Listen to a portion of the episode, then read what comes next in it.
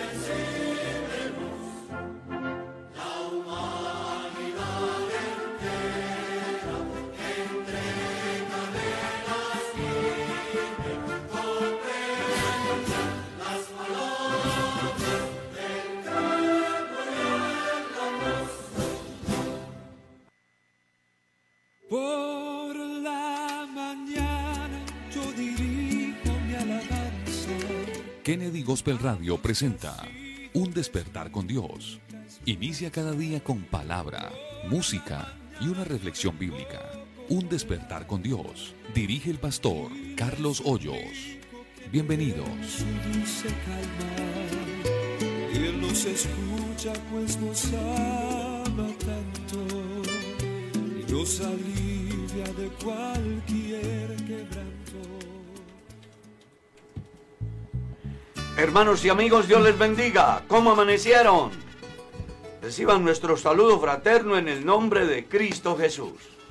Qué alegría poderles saludar en este hermoso amanecer con una sensación térmica bastante fría. Pero bueno, aquí estamos. Y muy motivados además porque Dios nos permite despertar con mucha salud, con muchos motivos para entonar una canción al Dios de la vida. Así que bienvenidos y bienvenida a la mesa de trabajo, mi estimado hermano Felipe, Dios le bendiga. Mi hermano Carlitos, Dios lo bendiga, qué bendición es estar esta mañana con usted, poderle saludar, poder saludar al hermano Michael, al hermano Miguel, al hermano Sebastián y a nuestro hermano David que está ahí en el máster y por supuesto a cada uno de nuestros oyentes que fielmente están allí y tenemos la confianza de que esta mañana el Señor nos bendecirá con algo nuevo de su palabra porque así es siempre, entonces no nos vamos a perder de ningún detalle de lo que va a ser este estudio de la palabra del Señor y les invitamos a que todos nos ayuden fielmente a compartir para que esta palabra pueda llegar a todo aquel que, que quiera escucharla. Claro que sí. Mi estimado Michael, Dios le bendiga. Mi pastor, Dios lo bendiga. Bueno, un saludo muy especial acá para toda la mesa de trabajo, para usted, para toda la audiencia ahí que están sintonizando este hermoso programa. La mejor manera de iniciar el día. Para todos ellos, Dios los bendiga y bienvenidos. Vamos a aprender de la palabra del Señor. Hermano Miguel, Dios le bendiga. ¿Cómo amaneció hoy? Mi pastor y compañeros de la mesa de trabajo, Dios los bendiga. Muy buenos días para ustedes, a toda la amada audiencia de Kennedy Gospel Radio. que han sido bendecidos con este programa. Muchos han sido sanados, muchos se han reconciliado con el Señor y eso nos alegra demasiado porque creo que ese pequeño aporte que colocamos en este programa eh, pues ha tenido un resultado en sus vidas. Entonces, qué bendición para todos ustedes. Los invitamos a compartir la palabra del Señor por medio de un clic.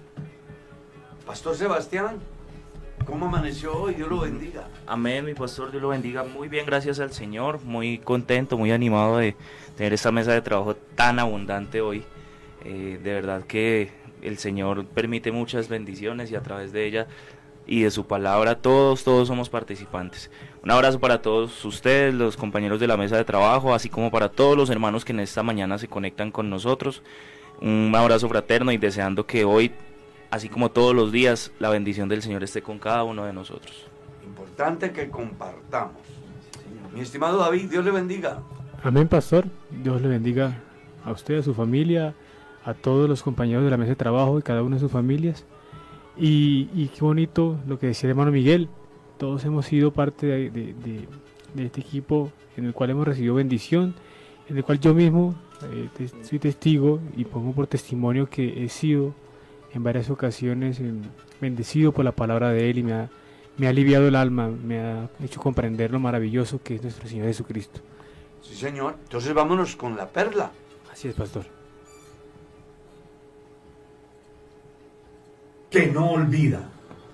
Así quiero titular la reflexión basándome en el libro de Isaías capítulo 49, el versículo 15 que dice, ¿se olvidará la mujer de lo que dio a luz para dejar de compadecerse del hijo de su vientre? Aunque olvide ella, yo nunca me olvidaré de ti.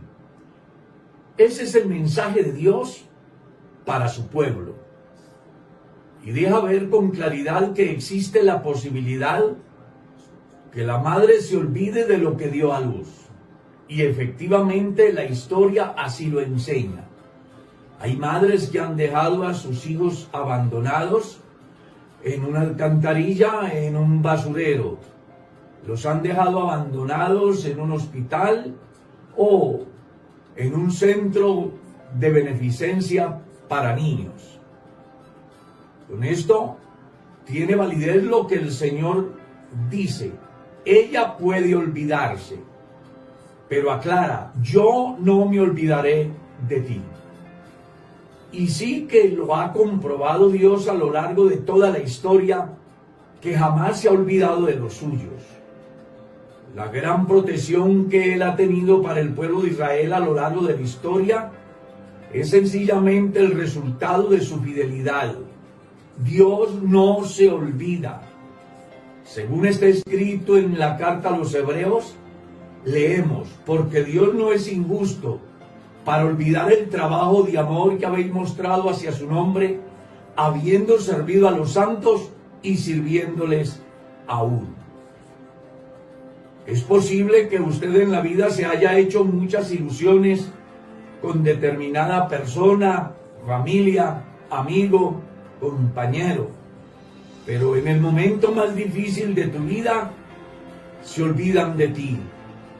¿Acaso no hay gente en las prisiones abandonados cuando antes de ir allí les sobraban los amigos y les hacían promesas? ¿Y qué decir de aquellos ancianos que están en los lugares que se han preparado para aquellos? Al preguntárseles si tienen hijos, dicen sí. Y además los eduqué. Pero ellos ya no se acuerdan de mí. Qué lindo poderles decir hoy que el Dios a quien nosotros servimos, el Dios del cual hablamos y predicamos, en el Dios en el cual creemos, es fiel. Él no se olvida de sus hijos.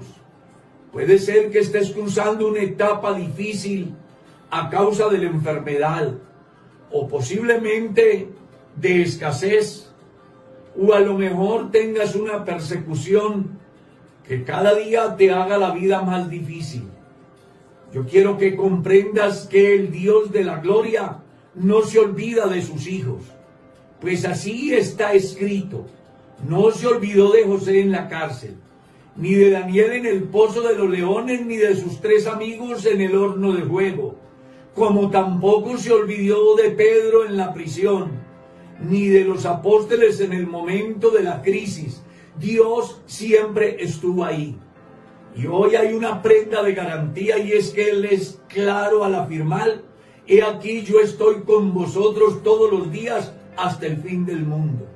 Puede ser que se olvide tu familia, tus seres queridos, pero Dios no se olvida de ti.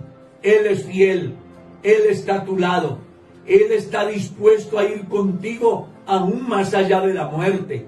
Razón tenía el salmista cuando dijo, aunque mi padre y mi madre me dejaren, con todo Jehová me recogerá. Qué lindo contar con el Dios creador del cielo y de la tierra. Y algo maravilloso está a tu alcance. Acércate a Él y tendrás la más fiel compañía. Y además, tener la más grande certeza que en la vida puede pasar cualquier cantidad de cosas y cualquier cantidad de personas pueden olvidarse de ti.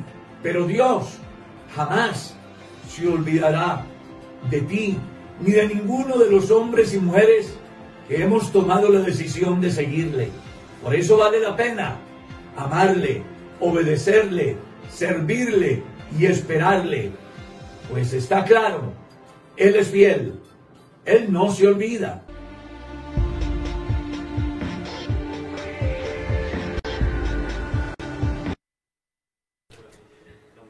Pues yo pienso que.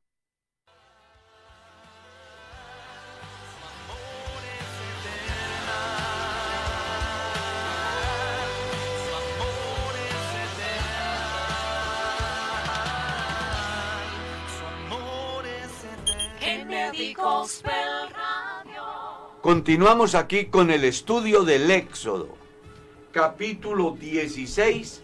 Vamos a leer, mi estimado Michael, del verso 14 al verso 22. Y lo hacemos porque hay unos muy importantes apuntes que debemos de analizar en esta porción. Así es, pastor, dice de la siguiente manera el versículo 14.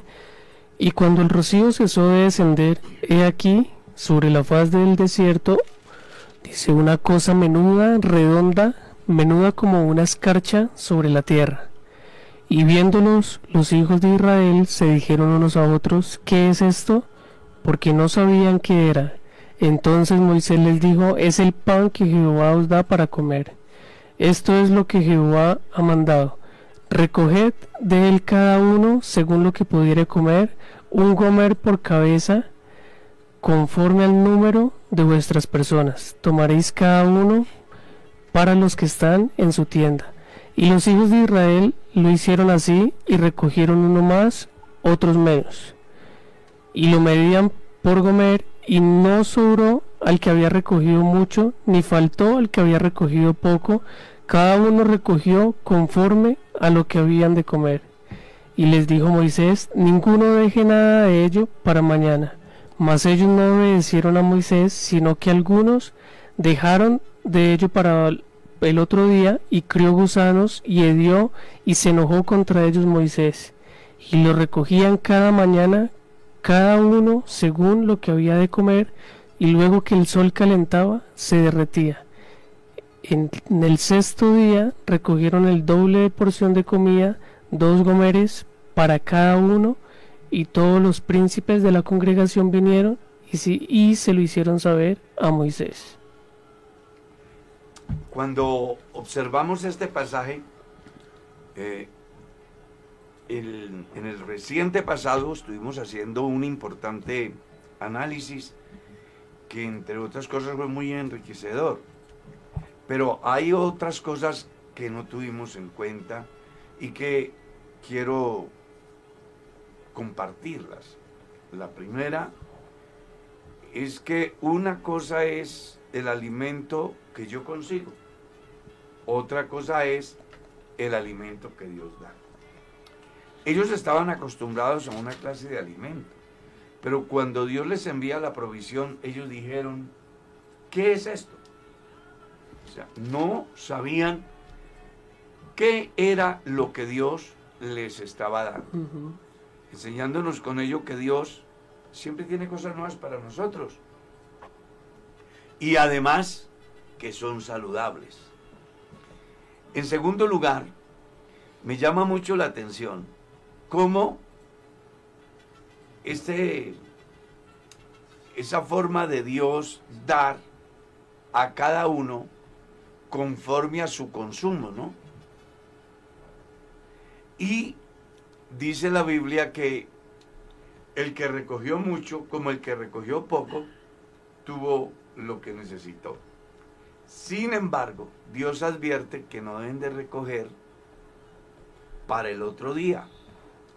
Algunos han recogido y les ha sobrado y lo han dejado para el otro día. Y eso provoca que se descomponga, que se llene de gusanos y además que incomode a Moisés por lo que el pueblo ha hecho a causa de su desobediencia.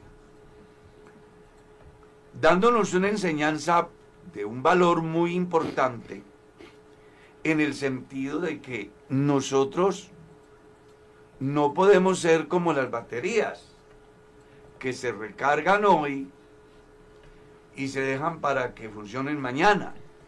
Algo así como me echo a dormir mañana. Con Dios se requiere una permanente comunicación, una permanente dependencia de Él. Y por eso Dios les ha dicho cada día, porque la vida del cristiano no puede fundamentarse en el pasado, que es uno de los problemas que tiene el cristianismo moderno. Yo iba, yo hacía, yo era, yo cantaba, yo predicaba. Pero el día de hoy no lo hace. Entonces ese ayer no existe. Y por eso se presenta muchas veces en los cristianos esas flaquezas espirituales. Aquí hoy Dios nos enseña que la relación del cristiano con Él debe de ser todos los días, las 24 horas. Ya no vivir del ayer.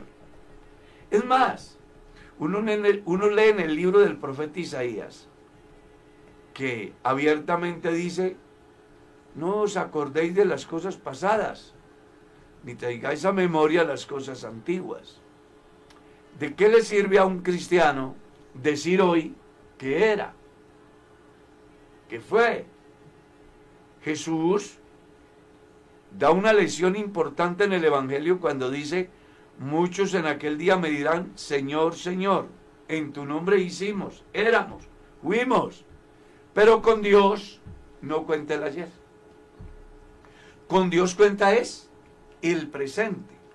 Por eso la pregunta hoy, que debe de hacerse cada cristiano, hoy tengo una muy buena relación con Dios, hoy he estado experimentando esas vivencias que hacen que mi vida crezca, que mi fe se aumente, que la luz en el camino sea mayor. No diga, yo ayer oraba, yo ayer cantaba, yo ayer asistía, yo ayer predicaba, yo era. No. Vive cada momento porque como ya hemos dicho en repetidas ocasiones, con Dios es hoy. Y la lección que nos da el pasaje es, no piense que el alimento de ayer, que la enseñanza de ayer, que la oración de ayer, que la asistencia al culto de ayer es el que le garantiza hoy. Porque ya la enseñanza de ayer, el culto de ayer, la oración de ayer, pues le sirvió en su momento. Pero hoy no le va a servir. Hoy tiene que volverse a conectar con Dios. Hoy tiene que volver a hablar con Dios. Hoy tiene que volver a escuchar a Dios. Porque con Dios es el presente. Y eso es lo que nos enseña aquí la Sagrada Escritura. Ahora, en esa peregrinación había otro aspecto muy importante. y sobre todo en el pasaje que nos ocupa. Y es que solo el sexto día de la semana estaban autorizados para recoger lo del día sexto y lo del día séptimo. En razón a lo que Dios había estipulado sobre trabajar seis días y el séptimo debían de descansar, que era el sábado social que Dios estableció para el pueblo de Israel. Entonces dice, venga, desde el día viernes recojan el maná que vayan a consumir el día sábado. Después de esta, usted va a encontrar que de ninguna manera se podía almacenar para otro día. Me llamó la atención, pastor, eh, teniendo en cuenta eso, el control que el Señor tiene sobre la bendición que le está dando al, al pueblo, ¿no? Claro. Porque mm, muy curioso que el mismo alimento que les está dando para que recojan a diario y ellos guardan, eh, se echa a perder. Y muy curioso pues que el sábado que van a recoger para el- los dos días, la porción, el viernes, perdón, que van a recoger para, las do- para los dos días, no se echa a perder. Ah, me parece curioso eso y me deja ver cómo el Señor tiene control sobre las bendiciones que le da a sus hijos, ¿no? A su pueblo. Eh, y a veces nosotros, en medio de las bendiciones que el Señor nos da, pues hay que darles un buen uso y una buena administración según lo que el Señor nos ha enseñado para que esas bendiciones sigan siendo bendiciones, ¿no? hay que actuar acorde a lo que Él enseña. Porque la bendición de Dios hoy, aparentemente siendo la misma, si Dios nos da la oportunidad de vivir mañana, esa misma bendición será acorde al día que vivamos. En todo sentido, si algo debe de preocuparle al cristiano, es hacer las cosas como Dios manda. Porque ¿qué diferencia hay que el maná de hoy no me sirva para el mañana? Pero si mañana es viernes, sí me sirva para el sábado. Claro, es así tanto que, que ellos se sorprenden y dice, y la congregación vinieron y se lo hicieron saber a Moisés. Claro. Como que es alto el nivel que ellos llegan a, a entender y a decir y se les hace muy raro el patrón porque si algo que caracterizaba al pueblo de Israel era que se, se especificó mucho en recibir siempre de la misma forma las cuestiones y cuando algo cambiaba, pues ellos ahí decían, bueno, aquí algo está pasando. Y entonces se acostumbraron a ir todos los días, pero cuando llegó el, el día que tenían que recoger hacia el otro día, que era el sexto, eh, se sorprenden y vienen a hacérselo saber. un impacto muy grande. Dice, ¿cómo así? Y lo tremendo es que no se nos dañó el sábado. Algo pasó. Viene a Moisés, venga, ¿qué sucede aquí? También refleja de alguna manera la niñez, ¿no? Porque ellos debieron de entender que si era un mandamiento de Dios de que se, Se debían asustar. de que se debían preocupar. Pero ahí está el hombre para hacerle saber que simplemente es lo que Dios ha establecido y que en razón a ello es que el pueblo debe de actuar. Aquí, la lección para el cristiano de hoy es que cuando Dios habla, no podemos tomar la parte por el todo. ¿Ya? Sino simplemente ir dando pasos cada día acorde a lo que Dios manda.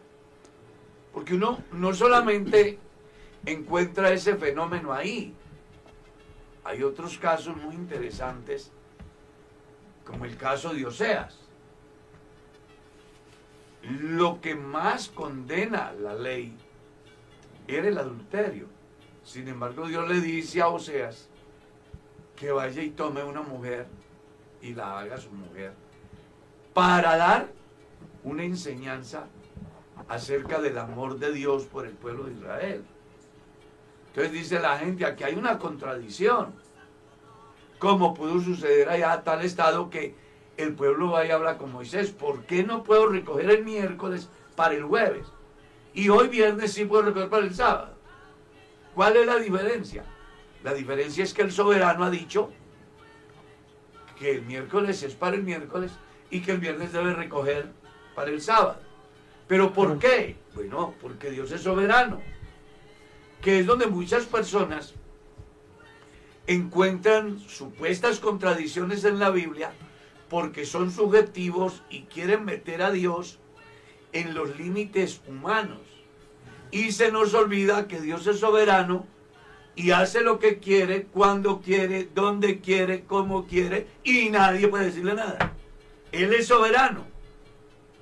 Uno mira, por ejemplo, esa enseñanza del Evangelio de los trabajadores que quieren ir a trabajar a la viña. Unos van por la mañana en un acuerdo de un denario y así sucede y resulta de que a las 5 de la tarde el dueño de la finca va, el mayordomo o el dueño de la finca va y encuentra a tus señores que están en la plaza. ¿Qué hacen aquí? Hemos estado todo el día y nadie nos ha contratado. Vayan a trabajar y les pagaré lo que sea justo. Y como el dueño de la viña es soberano con lo suyo, pues aquellos que trabajaron una hora fueron los primeros que recibieron el sueldo. ¿No le parece importante eso? Y comienza de manera retroactiva, ¿no? Y algo muy interesante, les dio un denario. Y cuando llegó a los que habían soportado todo el peso del día y les da el denario, ellos cuestionan. Sin embargo, dice, yo hago con lo mío lo que quiera. Aquí, usted y yo estamos llamados a aceptar una realidad. Es que Dios es soberano. Posiblemente desde el punto de vista suyo, como del pueblo de Israel, fuera algo improcedente que yo sí pueda recoger el día viernes para el día sábado y no pueda recoger el día lunes para el día martes. Me llama la atención, pastor, lo siguiente, y es que en nuestro contexto a veces, eh, pues es un reto completamente administrar las bendiciones del Señor, ¿no? De la forma correcta. Somos conscientes de que todo lo que recibimos es de la mano del Señor, todo lo que tenemos viene de parte de Él, es bendición, así como el maná venía de parte de Dios directamente hacia el pueblo, y el pueblo pues al administrarlo de la forma incorrecta pues se echaba a perder. A veces los cristianos creemos que cuando nos va mal en el empleo que el Señor nos dio, o pasa algo con el carro que el Señor nos dio, la casa, bueno, lo que sea, la bendición que el Señor nos haya dado, entonces decimos, no es que no era la voluntad de Dios que yo recibiera eso. No, y resulta que eh, las cosas a veces no marchan bien, no porque no haya sido la voluntad de Dios, sino porque resulta que nosotros no lo administramos según como era correcto, como Dios manda. No le damos la interpretación del mensaje que Dios nos quiere transmitir. Claro, y es bonito ver todo lo contrario, ¿no? Que cuando se administran las cosas, se les da el uso que el Señor eh, nos dice, que el Señor nos da, eh, bajo los parámetros del Señor, pues las bendiciones van a ser sobreabundantes, ¿no? Qué bonito poder ver eso, porque es el pueblo de- de- del Señor aquí, eh, muy curioso, me llama mucho la atención el hecho de que el maná, ellos vieran que curiosamente el maná que habían recogido para el otro día no se pudriera, no se, no, se dañara, sino que seguía siendo una bendición que era la que necesitaban en ese momento, ¿no? Y eh, es bonito porque el Señor les está dando lo que necesitan en ese momento, pero debe ser bien administrado. como es. Aquí la enseñanza para el cristiano de hoy es que más allá de que a mí me parezca o no me parezca, Dios dice y su deber y el mío es simplemente que hacer. Creo que eso es una de las causas por las cuales Dios destaca algunos personajes en la Biblia. Miren, cuando Dios le dice a Noé que haga el arca, le da las medidas y los materiales y el cómo. Y me llama la atención que al final dice la Biblia, como Dios le dijo que la hiciera, así la hizo. Mois- a- a- Noé pudo cambiar algunas cosas, ¿no? Porque me parece que aquí queda muy oscuro, porque me parece que debe de tener escape de los gases que generan las deposiciones de los animales, mm, porque creo que el penthouse mío debe estar iluminado en derredor. Él pudo hacer, pero no. Él hizo como Dios le dijo, independientemente de que le pareciera bien o que le pareciera mal. Alguien puede decir, no, pero es que Dios siempre hace todas las cosas perfectas. Y es que aquí no está en discusión la perfección de Dios, sino la imperfección del hombre. Que por bien que Dios diseñe las cosas, el hombre las cuestiona. ¿Sí? Entonces, para Noé, lo que Dios dice, eso es. Y dice la escritura que es uno de los tres hombres que sobresalen en la justicia. Si usted observa la construcción del tabernáculo, Dios le dice a Moisés cuáles son las medidas, la distribución, los materiales. Y me encanta cómo concluye. Moisés hizo el tabernáculo como Jehová le dijo que lo hiciera, así lo hizo. Uno se imagina un escenario con olor a grasa, ¿cierto? Coágulos de sangre. Venga, ¿y por qué no hacemos esto en otra parte? No, es que Dios dijo así. A veces a nosotros nos hace falta entender que cuando Dios dice, independientemente de que a mí me parezca o no, yo debo de hacer como Él dice, porque Él es soberano. Solo cuando los hombres entendamos a Dios y conozcamos a Dios, entonces dejaremos de cuestionar, de salirnos por nuestro lado, de darle más importancia al concepto nuestro que al de Dios. Yo recuerdo lo que decía el hermano Domingo Zúñiga en una de sus enseñanzas cuando yo era niño. Él decía, yo creo tanto en lo que la Biblia dice, que la Biblia dice que la ballena se tragó a Jonás y yo lo creí. Y si la Biblia dijera que Jonás se tragó la ballena, también lo creería. Una enseñanza importante, porque muchos cuestionamos las cosas que Dios enseña en su palabra, porque desde el punto de vista humano nos parece improcedente. Que porque aquí dice así y que porque aquí dice de otra manera, que porque Dios no hizo así, que porque Dios debió de haber hecho mejor de esta otra forma, desconociendo que nosotros estamos en la tierra y Él está en el cielo. Que Él es Dios, nosotros somos hombres. Que Él es soberano, nosotros somos siervos. ¿Ya? Que Él es santo, nosotros somos pecadores. Que Él es eterno, nosotros somos mortales. Que Él no está sometido al tiempo ni al espacio, nosotros sí. Así es. Y eso es lo que debe de llevar al cristiano de hoy a depender de verdad de Dios. Qué interesante que aprendamos de estas enseñanzas.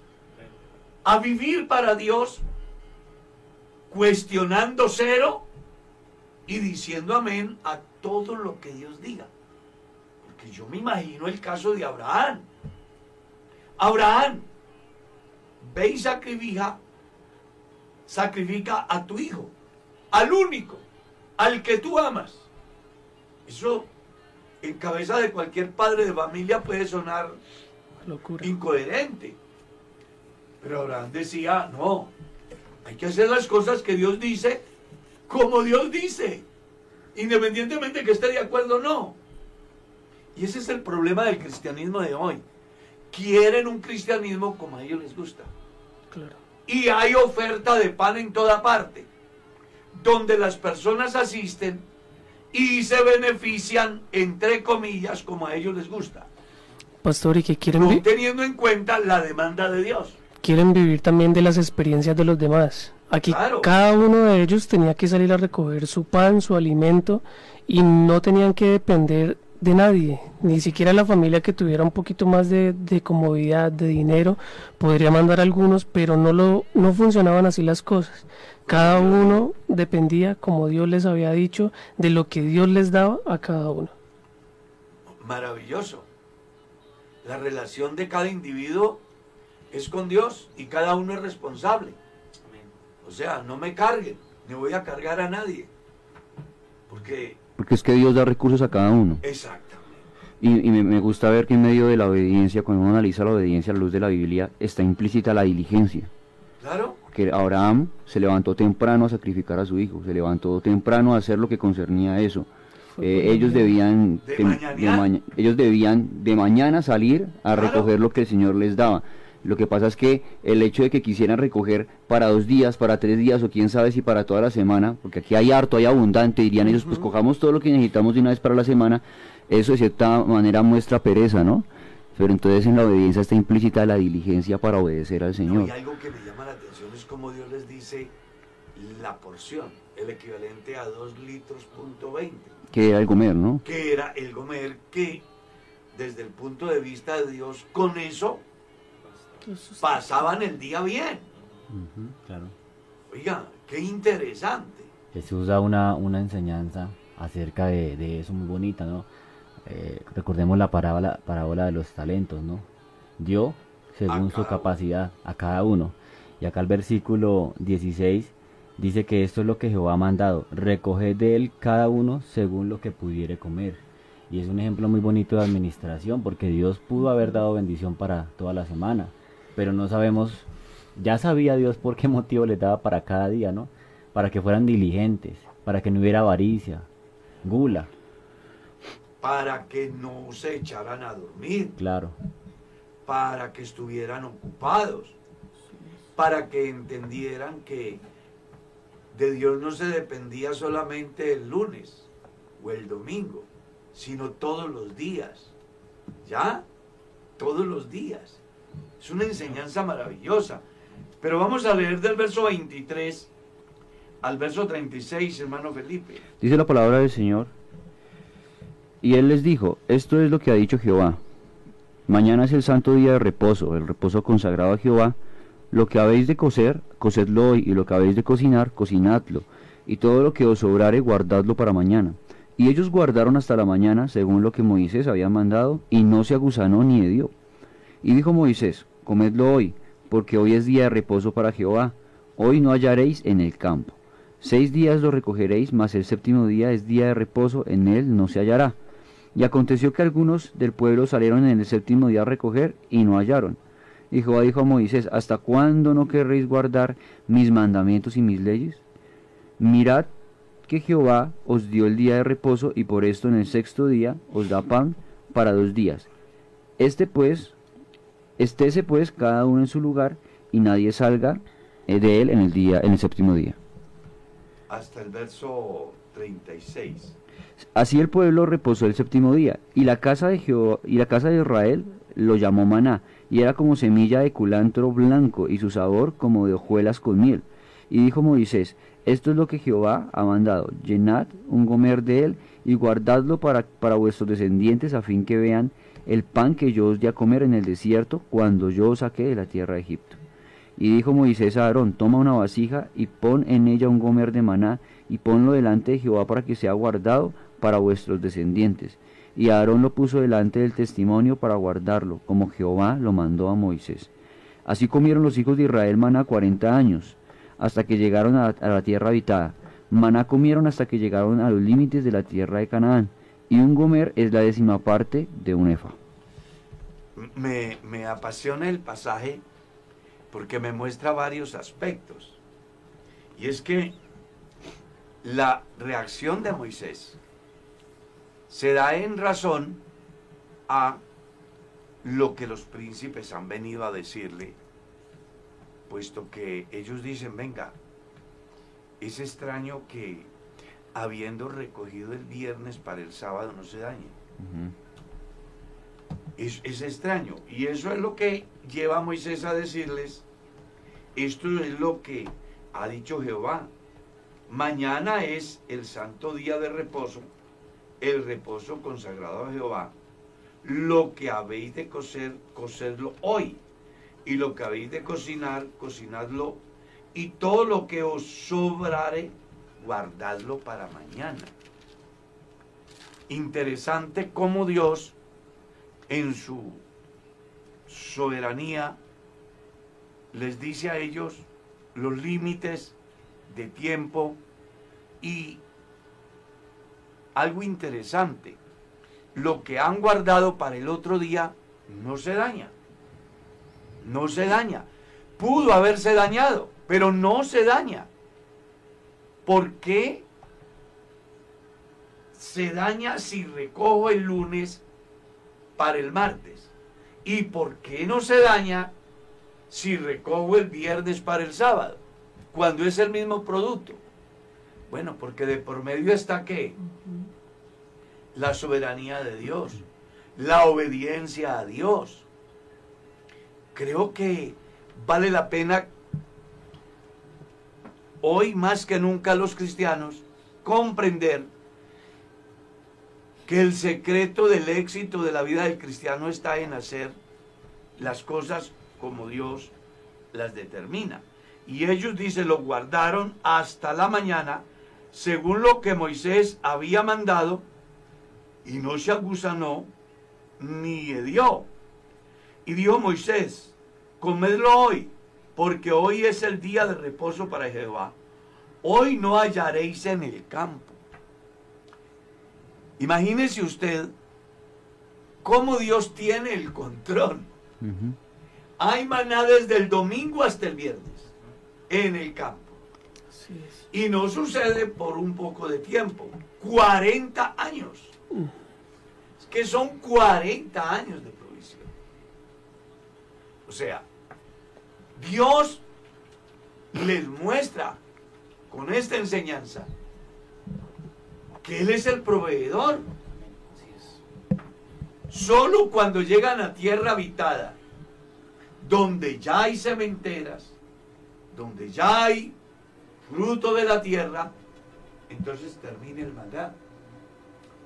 Lección que debemos de aprender todos. Depender de Dios es igual a lo que el salmista dijo en el capítulo 23. Jehová es mi pastor y nada me faltará. Nada. 40 años comiendo maná. Pero en esos 40 años había un día en la semana el cual si salían a recoger no encontraban. Y me llama mucho la atención la actitud del pueblo. Porque dice que hubo unos que fueron el día sábado y no encontraron nada. Y eso genera una reacción de parte de Dios. ¿Hasta cuándo? O sea, les he dado una enseñanza práctica durante todo este tiempo, incluyendo el tiempo de la esclavitud. Y esta gente no entiende. Oye, qué interesante esto. ¿Y no será que nos pasa a nosotros lo mismo? Claro. Dios nos dice todos los días lo mismo. ¿Cómo debemos de proceder? ¿Cómo debemos de vivir la vida cristiana? ¿Cuál debe de ser nuestra relación con Él? Con la familia, con el prójimo. Y nosotros nos vamos en contravía. ¿Ah? Viene a mi mente el problema de Balaán, que lo vamos a ver más adelante. ¿Cómo Dios le ha dicho no irás con ellos ni maldecirás al pueblo? Y se va. Y él se va. Mm, Y ya usted sabe la consecuencia. claro. ¿Cómo Dios ha establecido que se sujeten a la autoridad de Moisés? Y un día Coré y sus 250 príncipes se van en contravía y tienen problema. ¿Cómo Dios había enseñado que era necesario respetar al ungido? 42 muchachos salen a burlarse del liceo. Él los maldice y salen fieras del campo y devoran a 42 muchachos. Enseñanzas que tenemos que aprender nosotros. Que cuando Dios diga no, es no. Así es. Independientemente de que a mí me parezca. Dios le había dicho al pueblo de Israel que no podían llevar nada del anatema. ¿Y qué fue lo que hizo Acán? Escondió el lingote de oro, los mantos babilónicos y las piezas de plata. Y mire la tragedia para esa familia. Ojalá que Dios hoy sea para usted y para mí el semáforo que nos indique hasta dónde podemos llegar. Claro, es que no es ¿Qué bueno, línea no podemos cruzar? no es bueno, no es bueno cuestionar lo que Dios hace, ¿no? No es bueno cuestionar lo que Dios tiene para nosotros. Es lo que le pasó al pueblo de Israel y tuvo consecuencias graves.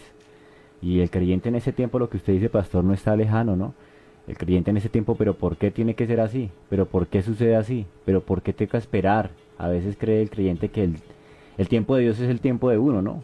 Hay una petición y quiere que ya tenga la respuesta, pero hay que hacerlo en el tiempo de Dios sin cuestionar lo que Dios quiere para nosotros porque dice la palabra que Él conoce, Él sabe. Y si sucede de esa manera es porque quiere prevenirle a uno de, alguna cosa. Claro.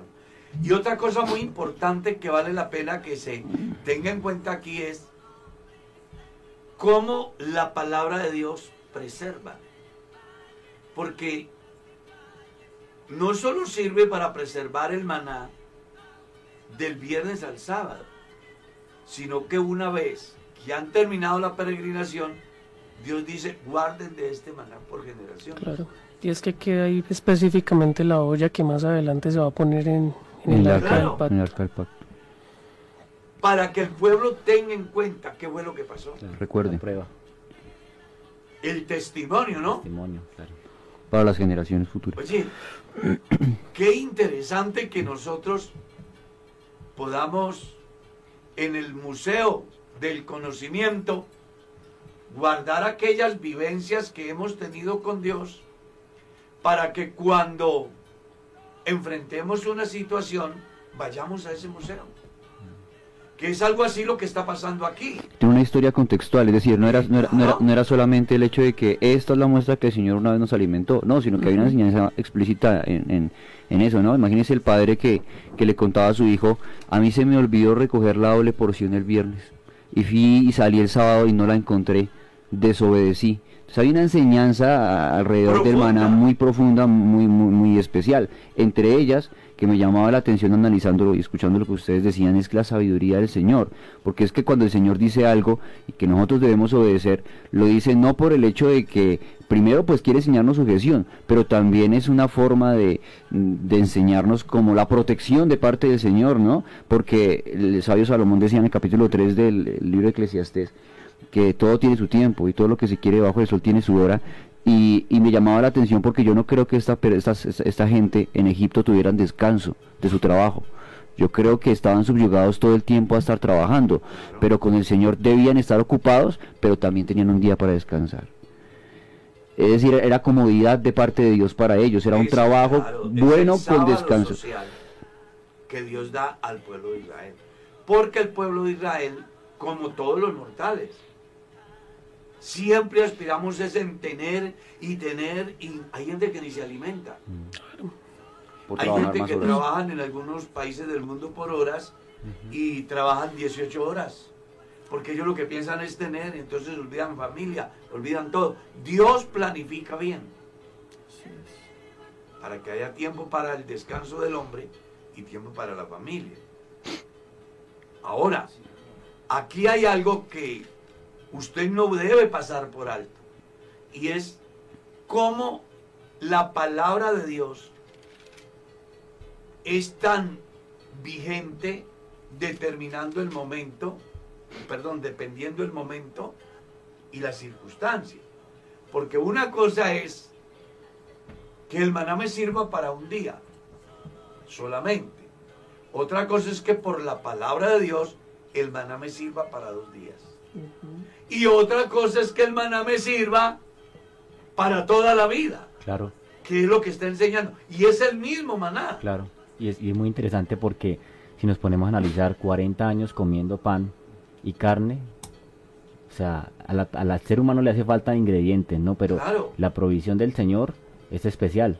Y el alimento, y el sabor que y el alimento traía una, un alimento especial, ¿no? Una dieta Claro. saludable. Es increíble, con pan y carne vivieron 40 años.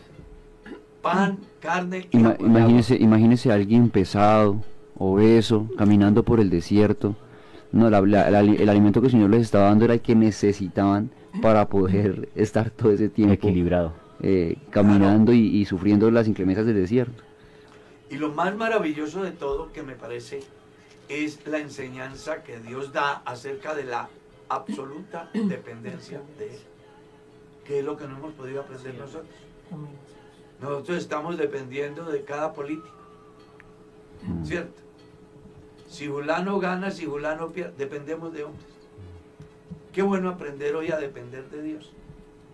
Y que les sirva de enseñanza a los que están ahí, para que no se dejen dañar sus conciencias. Cuando Dios es nuestro proveedor. Y su futuro y mi futuro en las manos de Dios está garantizado. A usted no le va a garantizar nada lo que el hombre diga, porque ya conocemos el Salmo 146. No confiéis en príncipe, ni en hijo de hombre, porque no hay en el qué? Salvación. Sale su aliento, va a la tierra y en ese mismo día qué? Perecen sus pensamientos. Entonces aquí es bueno que usted y yo comprendamos que depender de Dios siempre es lo mejor. Cuando entramos al campo del servicio a Dios, muchos dependen del sermón que está en la internet.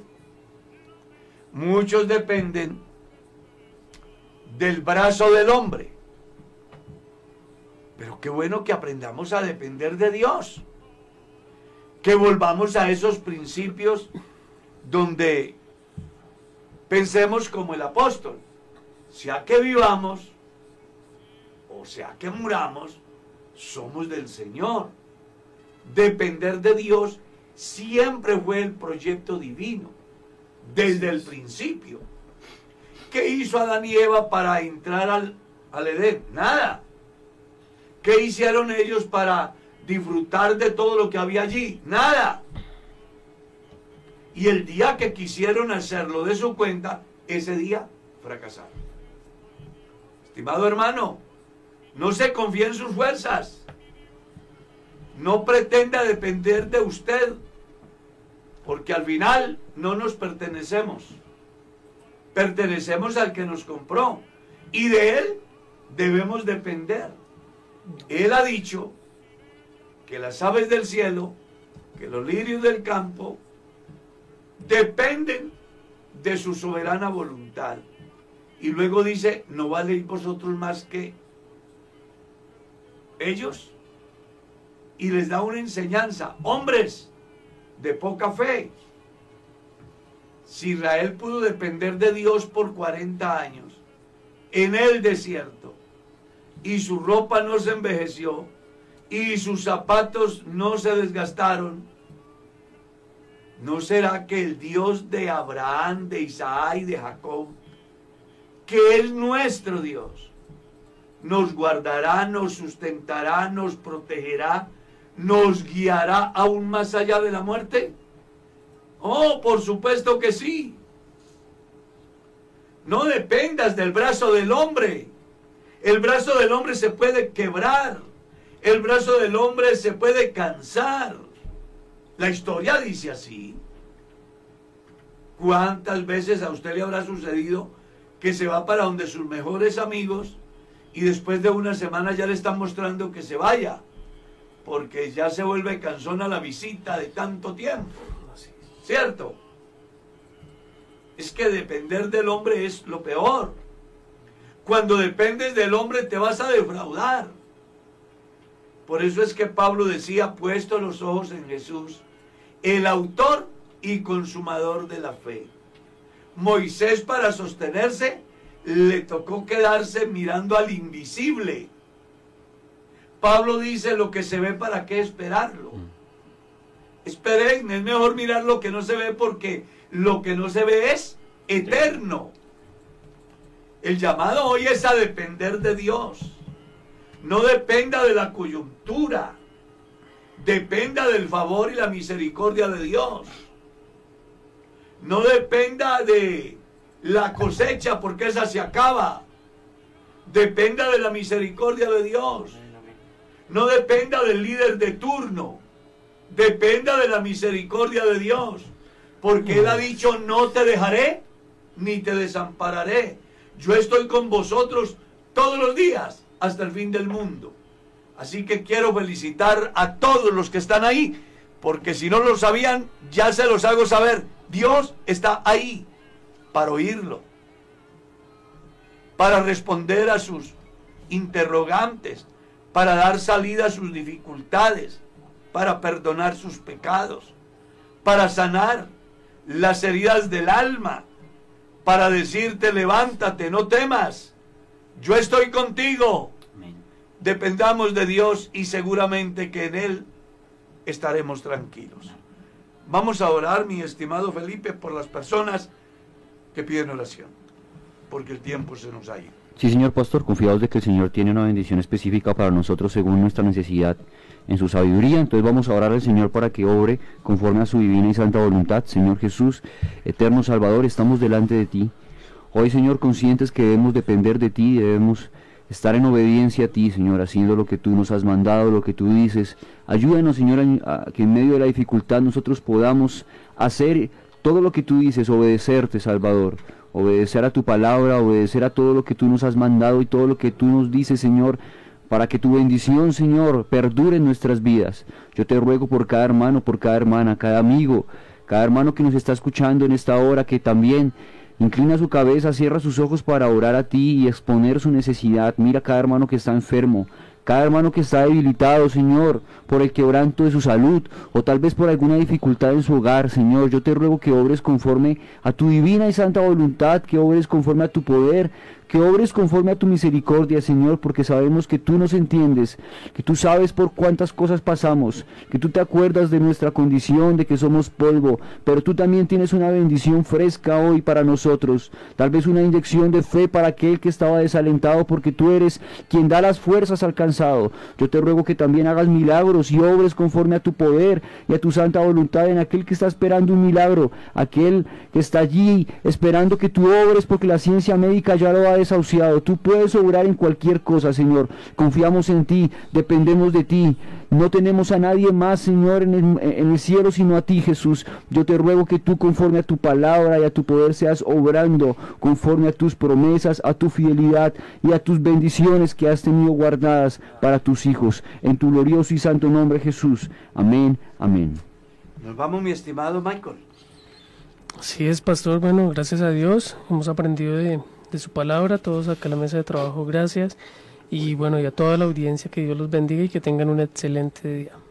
Mi estimado Felipe, nos vamos. Qué bendición tan grande haber estado aquí, pastor, haber estado compartiendo con ustedes, mis hermanos de la mesa de trabajo, y haber estado compartiendo con cada uno de nuestros oyentes. Les invitamos a que compartan y que estén muy puntualmente también mañana en el Despertar con Dios, en el cual daremos continuidad a este estudio maravilloso que, que llevamos. Dios los bendiga a todos. Mi estimado Miguel. Lo que sí, pastor, bendiciones para todos ustedes, mis hermanos. Dios los bendiga, que tengan un excelente día. No se desconecten. Sigue Hablemos de Derecho para que si hay alguna duda, alguna inquietud o pueda edificarles el programa, pues estemos ahí conectados. Un buen día para todos. Mi estimado Sebastián. Mi pastor, el Señor Jesús lo bendiga a usted, como a los compañeros de la mesa de trabajo. Muy edificante el programa de hoy. Aprendimos mucho, como todos los días, de la misericordia del Señor tan grande. Un abrazo para todos, que el Señor Jesucristo les bendiga. Recordándoles que el día domingo tendremos nuestro gran día de acción de gracias. No se lo pierda, amado hermano. Vendremos y nos gozaremos en el Señor. Sí, todos muy alegres, muy felices para decir a Dios, gracias por tantas bondades. Mi estimado David, gracias por estar ahí. No le digo que se despida porque ya sigue Hablemos en Derecho. Así es, eh, mi pastor. Eh, un bonito programa que también edifica en las cuestiones de personales. También hace parte de la vida cristiana. Y, y Dios me le bendiga y gracias por la invitación. De mi parte, gracias por estar ahí. Dios los bendiga. Feliz día.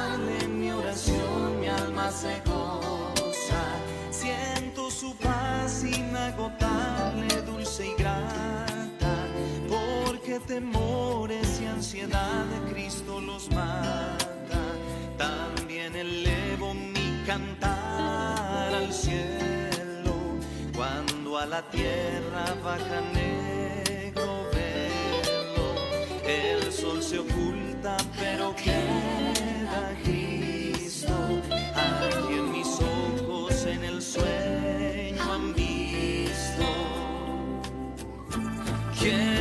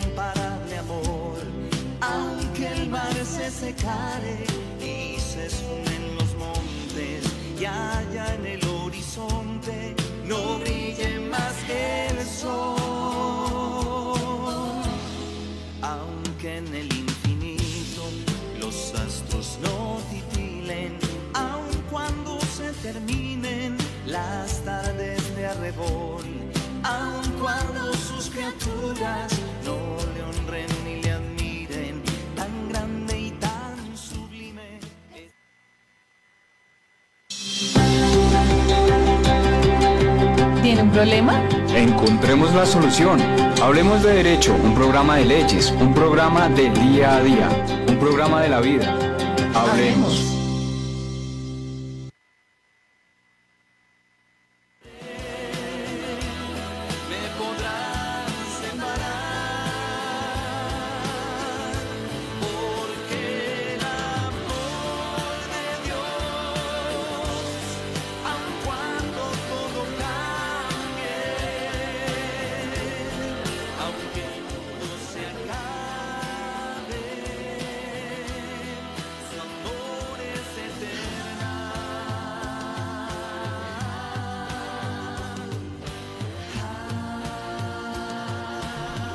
Dios los bendiga. Buenos días para todos. Bienvenidos a este programa.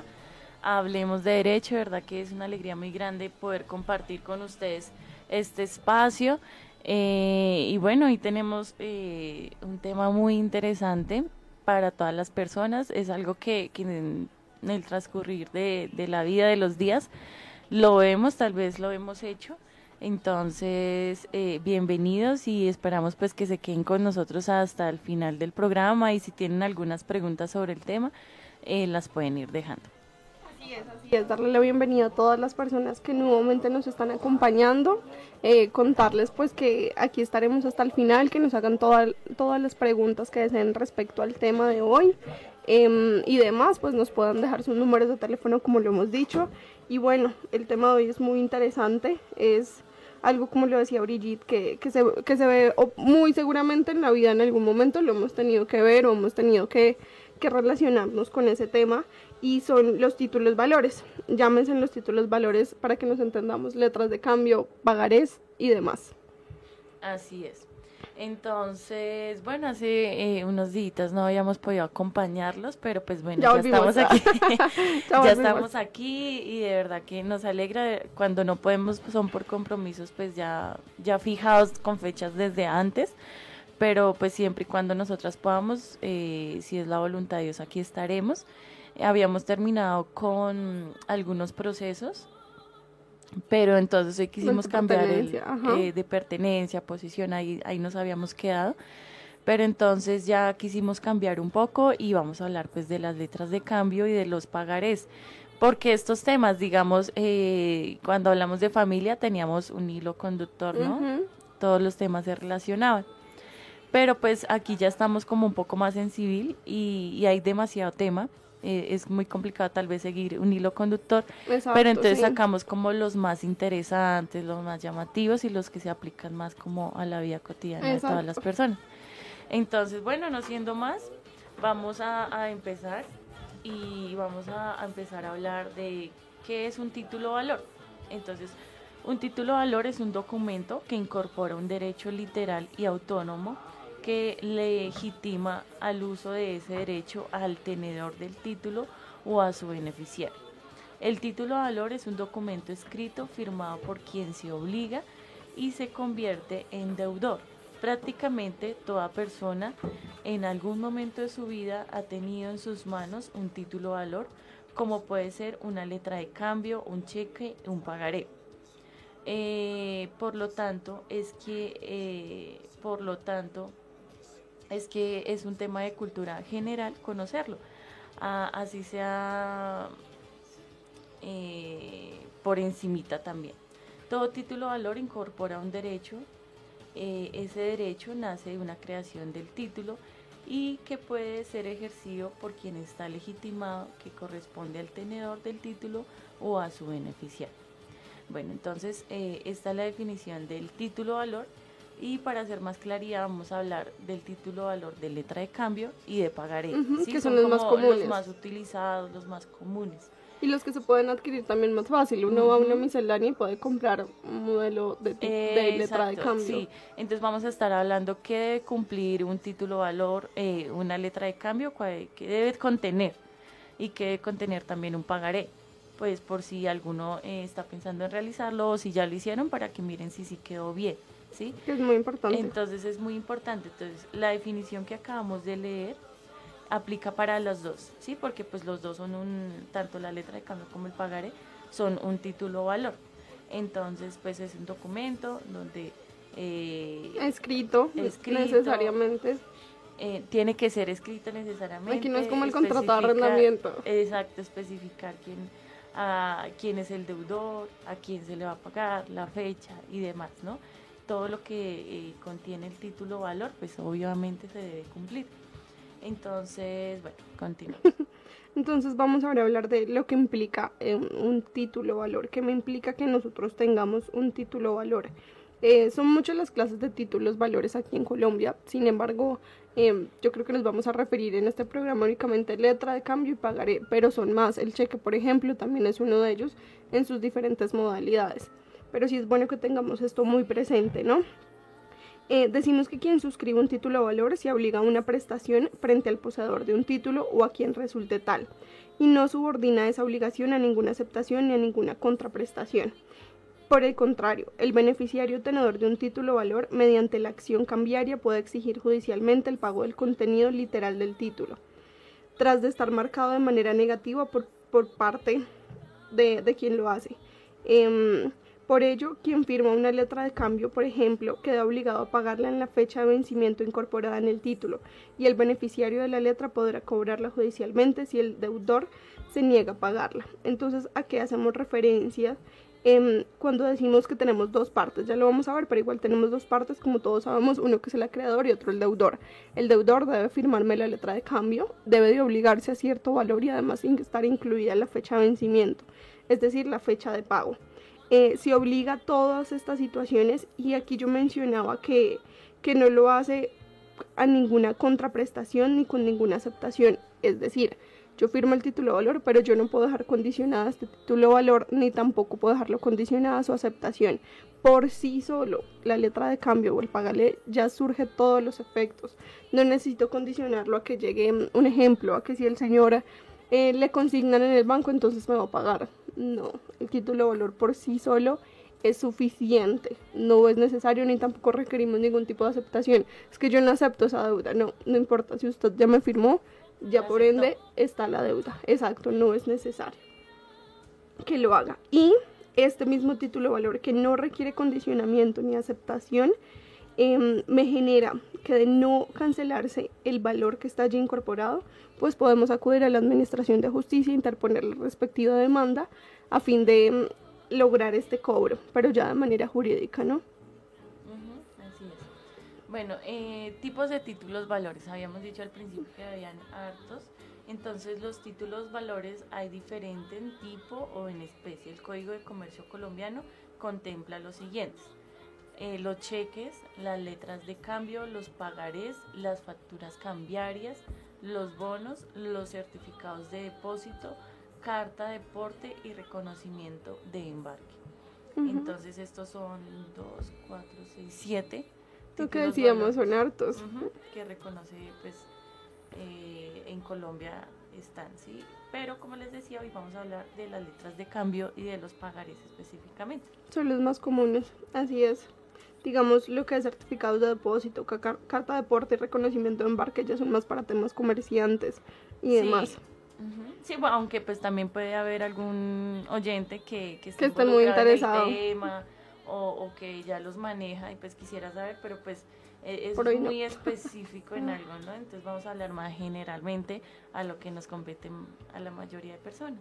Así es, entonces vamos ahora a hablar de los requisitos de los títulos valores para que tengamos muy claro cuáles son los requisitos eh, y no tengamos inconvenientes después si es que tenemos que llegar a, interponer una demanda judicial, ¿no? Entonces decimos que todo título de valor debe cumplir unos requisitos, tanto generales como particulares, según el tipo o clase de título de valor. Esto es muy importante. Em, y tenemos también que asesorarnos en el sentido en que cada título de valor, como lo menciono, tiene unos requisitos generales, que son los que vamos a hablar nosotras, pero también tiene unos requisitos específicos de acuerdo a cada uno. Entonces es importante asesorarnos antes de diligenciar el título valor. Decimos que los requisitos generales de los títulos los encontramos en el artículo 621 del Código de Comercio y son los siguientes. 1. La mención del derecho que en el título se incorpora y 2. La firma de quien lo crea. Además, cada título de valor tiene requisitos particulares como la letra de cambio, el pagaré, entre otros. Cuando nosotros hacemos referencia a estos dos requisitos, la mención del derecho que en el título y la firma de quien lo crea, es importante explicarlos. Cuando nosotros hablamos de la mención del derecho que en el título se incorpora, es cuál es el derecho que yo estoy obligando a la otra persona. Páguese tal suma o págueme tal suma de dinero. Este es el derecho que incorpora. Y la firma de quien lo crea es muy importante la firma, eh, en este caso eh, incorporarla en el título valor, su firma y con su cédula. Ahora vamos a hablar de la literalidad del título valor, que esto es algo muy importante y es, y, es muy curioso. Decimos que el artículo 619 del Código de Comercio se refiere a la definición de los títulos valores. Allí señala que los títulos contienen un derecho literal y debe entenderse como literal el derecho escrito de forma textual. Ya colocamos un ejemplo. El derecho exigible es el que textualmente incorpora el título valor tomado literalmente. Un ejemplo. Así, cuando en una letra de cambio se firma por un valor de 5 millones, el derecho no es otro distinto a esos 5 millones. En consecuencia, el tenedor del título no puede esperar más del derecho literal que emerge del título valor y el deudor no debe pagar más de lo indicado en él. Entonces, aquí hacemos referencia con la mención del derecho que en el título se incorpora y la literalidad del título valor, la suma de dinero que debe de cancelarse. Entonces, lo que hablábamos es que por sí solo el título valor ya trae establecido eh, este derecho y esta literalidad en el sentido en que lo que se plasme allí, ese, esos 10 millones, esos 5 millones, esos 2 millones que plasmemos en, en la letra o en el pagaré, son los que se va a obligar. No se obliga ni más ni menos. Distinto es que por supuesto ya hayan intereses, ¿no? que se generan sí o sí en caso de incumplimiento. Pero Y- y el la valor. Y la literalidad también, digamos, aquí estamos hablando del precio, ¿no? En el precio, pero también de quienes se obligan y de la fecha. Sí. Ajá, entonces eh, la literalidad expresada bien perfectamente quiénes son, quién se obliga y quién es el acreedor y también estipular bien la fecha, ¿sí? Entonces cuando se cumplen con estos requisitos de literalidad, en tan, bien sea en la letra o en el pagaré, eh, está bien hecho, por decirlo así, para que me entiendan un poquito, quedó bien. Pero cuando no se tiene muy en cuenta la literalidad, se pone 5 millones y después se va a cambiar y se van a poner 3, o después se borra y se pone otra persona, o se borra y se cambia una fecha, o se ponen dos fechas y no se entiende cuál es. ¿Cuál es? Y la de creación y la de vencimiento. Exacto, no se especifica bien cuál es, entonces pues, pues no está bien creado el título valor y no se va a poder exigir cuando llegue el momento de ser exigible. Y algo también muy, muy importante y que pocas personas de pronto lo conocen es que el título valor, como indicábamos, ese documentico por sí solo basta. ¿En qué sentido? Em, por ejemplo, me quedó mal, no eran 5 millones, sino eran 15 millones y ya pues no puedo arreglarlo. Entonces hago en una hoja aparte otro documento donde hago la aclaración que el título valor con número tal o la letra de cambio número tal, fecha en fecha tal, contiene son 15 millones. Esto no es válido. Cuando yo presento esto ante un juez, el juez me lo va a rechazar porque hablábamos y explicábamos que el título valor por sí solo es suficiente. Eh, entonces el título valor en sí me tiene que incorporar el derecho a incorporarlo bien, que es esa obligación que está a cargo, y la literalidad, lo que nos decía Brigitte, hace referencia a las fechas, a los números, a la deuda, al precio, a la forma de pago, a la fecha de vencimiento. Por ende, no em, es necesario, no podemos hacer otras notas aclaratorias, por ejemplo, en un documento aparte, a mano, a computador, no. Esto en sí no es válido porque el título de valor por sí O, es o así sea suficiente. autenticado, porque muchas personas creen que porque No. autentican algo ya tiene la total validez, ¿no? Y, y- y ellos mismos le están dando como la autonomía de que ya es un título de valor. O sea, si se hace una letra de cambio y se quiere autenticar, es, es válido, ¿no? Esta semana estaba en una notaría y autenticaron como 20 letras Sí. de cambio. Sí, entonces es el muchacho de él y de él autentique. Y me tocó esperar a que pasaran todos ellos y yo seguía detrás de ellos. Que no es Y- necesario igual y no es. Ajá, y yo No. pensaba como que pues no es necesario que se pongan a hacer y a pagar pues tanto dinero por cada letra de cambio, pero si le da más seguridad a las personas, pues lo pueden hacer. Claro. que sí. Pero entonces, como dice Andrea, si ya lo hicieron y van y hacen un documento adicional diciendo que van a corregir, que están haciendo la corrección de la primera letra de cambio que hicieron, pero pues ese documento ya es creación de ustedes, siempre, digamos, puede ser que sea una nueva letra de cambio eh, poniendo, digamos, eran 15 millones y pusieron 5, entonces van a hacer una nueva que diga 10 millones. Pero para eso sí. destruyen la anterior y listo. Ajá, exacto. No, me- Pero entonces, pero pues digamos que se comprometen en otra a pagar 10 millones, a- independientemente de la primera, ¿no? Ahí sí. Exacto. Ahí sí, sí, pero lo pueden hacer por letra de cambio y demás. Pero no algún documento y que, ay, no, que porque está autenticado, que porque lo firmamos o algo así. No, hay muchas veces que utilizan que va a firmar en blanco y que van a utilizar mi o que la fecha la dejamos en blanco y después miramos cuando me no, paga. No, no, no, no. No es necesario, digamos, para hacer algo bien hecho, no necesariamente hay que ir a la notaría a autenticar. Para hacer algo bien hecho hay que dejar claro y ya les vamos a explicar bien qué debe contener la letra de cambio del pagaré. Pero entonces, si contienen esas, eh, eso que vamos a mencionar, ya se cumplió y es válido. Y cuando se quiera hacer exigible, pues ante la persona que, que le debe, pues se puede hacer exigible. Y si, pues, si no le cancela, judicialmente también con esa letra se puede hacer exigible. Exacto, es, es importante esto y, y además yo creo que también mencionar que así no se incorpore en la letra de cambio que va a generar intereses, eh, tanto moratorios como remuneratorios, eh, lo hace, ¿no? Esto no es necesario que en el mismo título valor lo mencione, porque ya se parte del hecho de que si llega el momento en que tenía que pagarme la persona y no me pagó, al día siguiente ya hay intereses de mora. Se entiende Se eso. sobreentiende. Exacto, se sobreentiende. Esto no es necesario pactarlo. Muchos a veces, no, pero es que aquí está la letra, no sé qué, y ahí no se colocó que me debe intereses. que hay intereses de mora por, por el no pago, entonces no me generaron. Y la respuesta es que no, no es requisito establecer en el título que a falta de un incumplimiento me genere intereses. Se generan. Digamos, la letra de cambio yo considero que es como la más básica, ¿no? Sí, y es la más sencilla. Es la más sencilla. Digamos, el pagaré sí contiene un poquito más de, de, de estipulaciones, más cosas que obligaciones, bueno, no sé, se pactan más cositas o hay espacio para pactar más cositas. Pero pues independientemente si no se estipuló lo, lo que cuando empiezan intereses o cuánto sería la mora o cuánto, eso ya, ya está regulado, ¿sí? Entonces, pues tal vez ustedes no saben cuánto es o en cuánto está o algo así, no interesa, porque pues eso ya se sobreentiende. Exacto, sí o sí genera intereses moratorios en caso de incumplimiento pactes en la letra, pactes en el pagaré o no se pacte, le va a generar sí o sí intereses de mora en caso de incumplimiento. Es muy importante mencionarlo porque de verdad sí, he tenido que como no lo ven que está en la letra, entonces creen que, no, genera exacto. Y mentiras, que cuando se presenta la demanda se presenta tanto por el, por el capital que la persona no pagó y adicionalmente el abogado solicita intereses de mora que también se den por cumplidos y los hacen, el juez los, los avala y, y, ordena pagar exactamente estos valores. Listo, entonces seguimos. Independencia de los títulos valores. Algo nos comentaba Andrea sobre esto hace un ratico. Entonces los títulos valores, además de ser autónomos, son independientes del negocio o acto jurídico que les dio origen. Por ejemplo, cuando se firma una letra de cambio para garantizar el pago del canon de arrendamiento.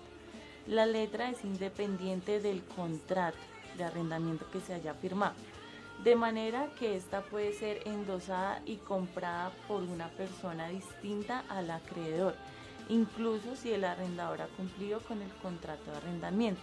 Tema dedicado, delicado que se explica en el siguiente capítulo, ya más adelante lo explicamos. Pero entonces, eh, ¿qué, ¿qué, se quiere decir acá? Que una letra de cambio o un título de valor es independiente a, al negocio, que, lo crea. Entonces, digamos, y hay que tener mucho cuidado también muy con importante. esto, eh, si, se firmó un contrato de arrendamiento y se estipularon unas cláusulas, un canon, pues ya se firmó. O sea, cuando se firma una letra de cambio adicional, crea que es totalmente independiente. Ah, eh, aquí lo, lo, explica el ejemplo. Si se pagaron todas las cuotas, el canon de arrendamiento se pagó está el día pero usted firmó una letra de cambio y se obligó a otro pago, pues lastimosamente usted lo tendrá que pagar. Y no solamente a, al arrendador, porque pues este arrendador puede endosar a otra persona y la otra persona es la que le puede cobrar a usted. Así sea usted un buen arrendatario. ¿sí? Entonces hay que tener mucho cuidado eh, en cuando usted, porque está firmando la letra de cambio, ¿sí? digamos, si en este ejemplo pues ya hay un contrato de arrendamiento y se puede hacer exigible, listo, ya ahí no es necesario no es necesario porque esa figura se ve mucho, ¿no? Sí, y, y, yo creo que el, el, llamado hoy de nosotras es hacer conciencia de estos títulos, valores, em, a lo delicados que son, porque en verdad tanto para el acreedor como para el deudor son supremamente delicados porque contra esto bien, siempre que estén bien, bien, diligenciados y cumplan con las características, es muy difícil llegar a desvirtuarlos, porque son delicados y porque como pueden, podemos llegar a tener el concepto de que son un poco comunes, ¿no? En el sentido en que yo voy a la miscelánea y lo compro, lo diligencio, em, me firma, listo, me pagó, lo puedo hacer por 500, por 100, no tengo monto límite ni monto máximo. Entonces creemos que es algo un poco más común, pero, pero el llamado es que son muy delicados en el sentido, no, no solamente lo que hablábamos, de que de por sí ya obligan a la persona, sí o sí, le generan intereses, sí o sí, y además son autónomos y lo que nosotros hablábamos, los negocios jurídicos que hayan antecedido a lo que hayan dado origen no interesa. Em, y coloco por ejemplos. Eh, sucedió, por ejemplo, que teníamos un negocio em, con una persona, em, nosotras, por ejemplo, finalmente hiciste, me, Brigitte me hizo a mí una letra de cambio, eh, ella se obligó conmigo, eh, pero luego lo que yo hice es que endosé, ya vamos a explicar qué es eso, a otra tercera persona. Brigitte cogió y le pagó a esa otra tercera persona, pero yo era quien tenía el título valor. Entonces, ¿yo qué hago? Después voy y le cobro a Brigitte, cuando Brigitte me dice, pero es que yo ya le pagué a esa tercera persona, ¿usted por qué me está cobrando? Si no quedó en el, en el título valor, si no se especificó su cancelación, que fue a mi acreedora, el negocio que entre Brigitte y ese tercero se hizo es totalmente ajeno y es, y es inoponible a mí, que soy la que tengo el título de valor y a mí a quien debían presentármelo. Entonces, esto sucede también mucho eh, y es que el título de valor se va endosando. Entonces lo vamos pasando de persona en persona y va cambiando de, Otra persona de lo creador. compra y otra persona lo compra. Exacto, va cambiando de va acreedor en pasando, acreedor. pasando. Y las personas que van quedando en ese trayecto, entonces pueden decir, pero es que yo le pagué a tal, pero es que eso dio origen en un arrendamiento, eso dio origen en, en, no sé, en, en una deuda, en una compraventa, pero yo ya le pagué a tal, pero yo soy ahora quien lo tengo. Y el negocio que ustedes hicieron, a mí que soy acreedor y que tengo el, el título valor en mis manos, no me es oponible esas situaciones. Entonces, sí, el llamado es, es a tomar conciencia de que son muy serios eh, y de que en verdad sucede que lo pagan X o Y, pero no le pagan al acreedor verdadero. Y contra eso, nada que hacerse. El título valor por sí solo es autónomo. No depende de ninguna otra excusa de que hizo otro negocio, de que fue un arrendamiento, de que yo ya le pagué, de que le di la casa. Mm, mm. Si se obligó, hay que pagarlo. Así de sencillo. Así es. Entonces es el, vamos a continuar y cómo cobrar un título valor. El título incorpora un derecho que debe ser reconocido en la fecha de vencimiento, como la letra de cambio.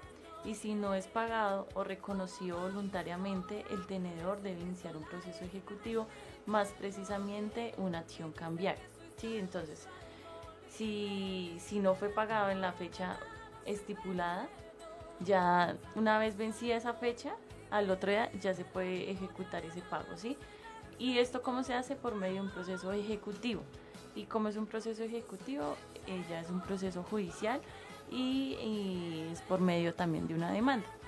Entonces, eh, ahí también se puede cobrar dependiendo del pla- eh, el paso que, el tiempo que haya transcurrido. Si usted lo radica al otro día, a los dos días, pues ya no hay intereses de mora y ya se pueden ir perdiendo varias cosas, ¿no? Y ya vamos a explicar también cuándo prescribe el título valor, porque pues eh, él no puede estar abierto para siempre, ¿no? Ujú. Eh, Entonces eh, ellos prescriben también y, y ya hay fecha de prescripción, me refiero a que ya se pierde la oportunidad de hacerlo exigible, ¿sí? si dejamos transcurrir algún tiempo. Es Porque muchas personas ahorita dicen, ay no, yo firmé una letra de cambio, bueno, alguien me debe una letra de cambio hace 10 años o un pagaré hace 5 años. Entonces ya vamos a, a explicar bien desde cuando ya prescribe y no se puede hacer exigible. Una cosa es que se haya vencido el pago, el tiempo estipulado que hayan pactado. Para que Sí, llegara el momento del pago. Exacto, una, una cosa es esa fecha, otra cosa ya es la prescripción de cuándo se puede hacer exigible. Que viene después del si viene- vencimiento. ajá, cuando se haya dado el vencimiento, entonces ya se puede hacer exigible, pero no quiere decir que si se dio el vencimiento, pues ahí murió todo, no. Sí. Sí, hay un tiempo después de ese que está estipulado para que se haga exigible ese pago. Eh, Eso es muy importante. Em, y nuevamente lo que tú dices, la fecha de vencimiento debe de estar incorporada en nuestra letra o en nuestro pagaré. Entonces pactamos que Brigitte me va a pagar a mí dos millones de pesos. ¿Cuándo me los va a pagar? En un año, ejemplo. Entonces la fecha, el año que quede escrita en esa letra de cambio, que la fecha de vencimiento, que Brigitte me va a pagar tal suma de dinero en fecha tal. Eso es importante no solo para determinar eh, el momento en que tiene que pagarme, sino también porque a partir de ahí empezamos a contar si hay incumplimiento, intereses de mora y también el tema de la prescripción. Entonces, importante no dejar este espacio en blanco, ¿no? Que se ha visto, que no, ahí fírmeme cuánto le pongo y ya después nos vemos y, miramos, cuadramos cuándo, cuándo va a ser la fecha de vencimiento. Porque, Aquí, aquí hay una pregunta. ¿qué dicen? Y no, pero, pero a Ah. esta persona le vamos a responder que se conectadita, que eso es un tema del que vamos a tratar hoy. Dice si una letra de cambio no se le coloca fecha cuando se vence, como Ya. se hace exigible. Entonces ya vamos a llegar allá. Pero lo recomendable es que no pase esto, porque puede Ah, suceder Ah, que el acreedor le coloque una fecha y que sea una fecha, no sé si pactamos que había así que el pago era en el 2022, se le coloque 2021. ¿Y quién va a desvirtuarla? Si finalmente no se pactó, sino que dijeron, ay, ya después miramos y usted después le coloca una fecha, que eso pasa mucho entre amigos, entre compañeros, no sé. Usted colóquele una fecha y después me dice. Entonces, no hacer esto, esto es un error enorme, dejar espacios en blanco. Sí, entonces sí, sí, por eso también, lo- ya que estabas hablando de eso, sí, sí existe algo que, que se puede hacer cuando no se le pone una Sí, fecha. Porque sucede. Sí, Pero ¿qué es el consejo? Que no lo dejemos sin ponerle la Sí, fecha. No, desde un principio sepamos las condiciones eh, y ambos, tanto deudor como acreedor, saben a qué se obligan y cuáles son mis derechos. Desde un principio sabemos cuándo lo pago, en qué cuotas lo pago, si lo pago en su totalidad. Eh, dejar muy claro desde un principio todo esto porque para evitar después inconvenientes. Entonces vámonos con la prescripción de los títulos valores. Decimos que el derecho que se incorpora en un título valor, que ya sabemos que el derecho que se incorpora es este precio, es esta suma de dinero que la otra persona se obliga a pagarme, prescribe si no se ejerce o no se reclama dentro de los términos que indica la ley. Entonces nosotros hablamos hace algunos programas del tema de la prescripción y decíamos que hay prescripción en dos sentidos. Prescripción eh, que me permite adquirir un derecho y prescripción que me permite se extinga un derecho. En este caso particular de los títulos valores, esta prescripción extingue el derecho. ¿Por qué? Por, mm, por la negligencia, si se puede decir, o la inoperatividad del acreedor de efectuar algún tipo de exigencia o algún tipo de acción a fin de recoger el dinero, de tener su suma de dinero. Entonces él se quedó esperando, no hizo nada, eh, cinco, tres, cuatro años pasaron y pues ahí esperemos que me pague, pues a causa de esa inobservancia y a causa de, de esa tranquilidad de ese acreedor, es que prescriben los títulos valores y se entiende como una sanción, se entiende como una sanción a ese acreedor que quedó quieto sin hacer nada para lograr el pago. Em, y decimos que la acción eh, tiene distintos tiempos o términos de prescripción dependiendo del tipo, lo- título valor. Esto es muy importante y no lo habíamos mencionado. Dijimos que hay siete clases de títulos valores. Cada título valor tiene una fecha de prescripción distinta, algunos. Es importante también asesorarnos y conocer cuál es la fecha de prescripción de cada uno. Em, por regla general, los títulos valores prescriben a los tres años, según señala el artículo 789 del Código de Comercio. Importante que lo anoten. Eh, pero hay excepciones como el cheque, donde ese término es de máximo seis meses. Entonces, importante. Regla general, tres años. Letra pagaré tenemos tres años y cheque seis meses. Después del vencido, el Ahora sí plazo podemos hacer esa aclaración. Operan desde qué momento Eh, se inicia a contar después de que se genera el vencimiento. Entonces, Brigitte tenía que pagarme hoy 3 de diciembre un millón de pesos. Eh, a partir ya de mañana, 4 de diciembre, empezamos a contar no solo intereses de mora, sino también el tiempo para que opere la prescripción, 3 años. Y algo importante, muchos dirán, bueno, pero esta prescripción es automática, en algún momento se interrumpe, o, o que espero tres años y listo, ya no me puedo venir a cobrar, lo saco corriendo. No, muchos pensarán eso. Em, se interrumpe efectivamente para, para mi acreedora, en este ejemplo que colocamos.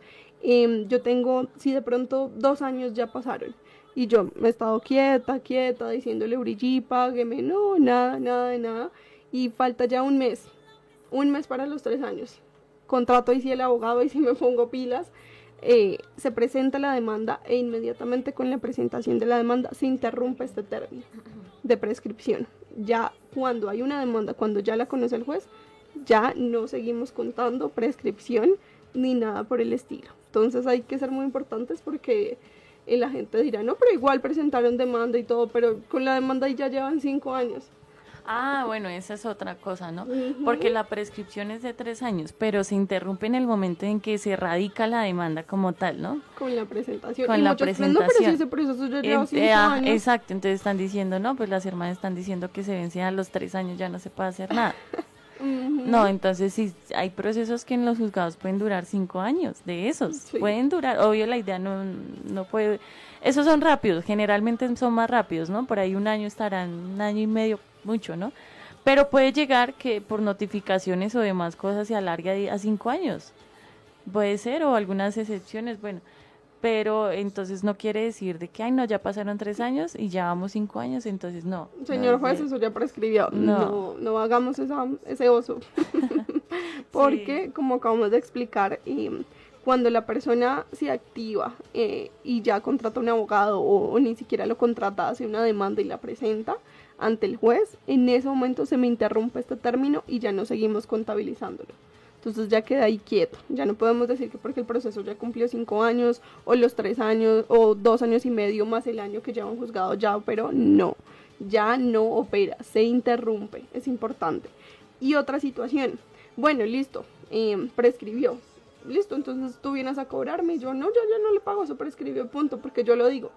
Tampoco es así tampoco es que funcione de esa forma. De la misma manera como yo voy ante un juez para que me declare el incumplimiento y ordene que me paguen, también tengo que acudir a un juez para que declare la prescripción de esa letra.